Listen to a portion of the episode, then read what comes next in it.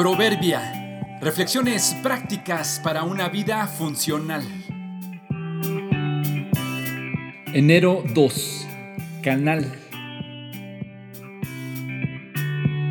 Los puentes y los canales son un ejemplo obvio de la gran necesidad que tenemos de acceso y comunicación.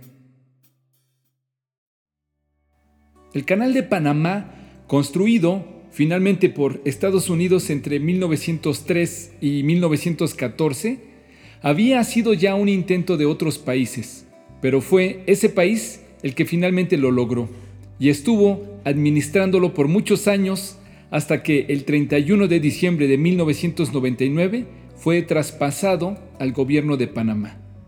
Por ese canal transita el 6% del comercio mundial Conecta más de 140 rutas marítimas y 1.700 puertos de 160 países. Las grandes empresas navieras lo utilizan para transportar su carga de manera más rápida, pues este recorta la distancia entre los océanos Atlántico y Pacífico. Así como este, hay otros famosos canales por todas partes del mundo.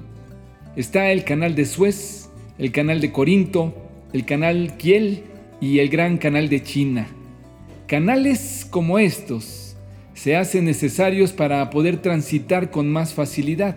Algunos son naturales y otros artificiales, construidos para comunicar dos o más partes que de otra forma se encontrarían aisladas o con acceso muy restringido o complicado.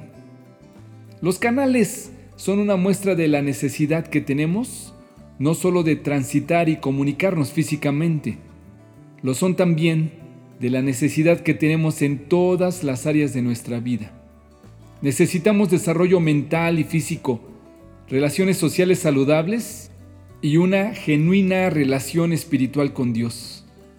Consciente o inconscientemente andamos por la vida queriendo hacer canales que nos permitan tener acceso a Él.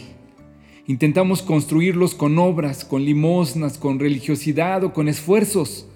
Los intentos calman un poco nuestro espíritu y conciencia, pero no logran comunicarnos realmente.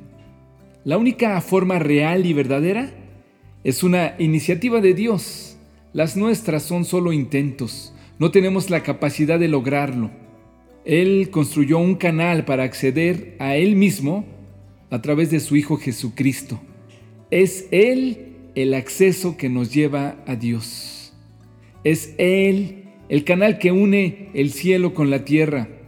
Es a través de sus méritos que podemos venir a Dios y llamarlo Padre. Acércate, pasa por aquí. Jesús le contestó, yo soy el camino, la verdad y la vida.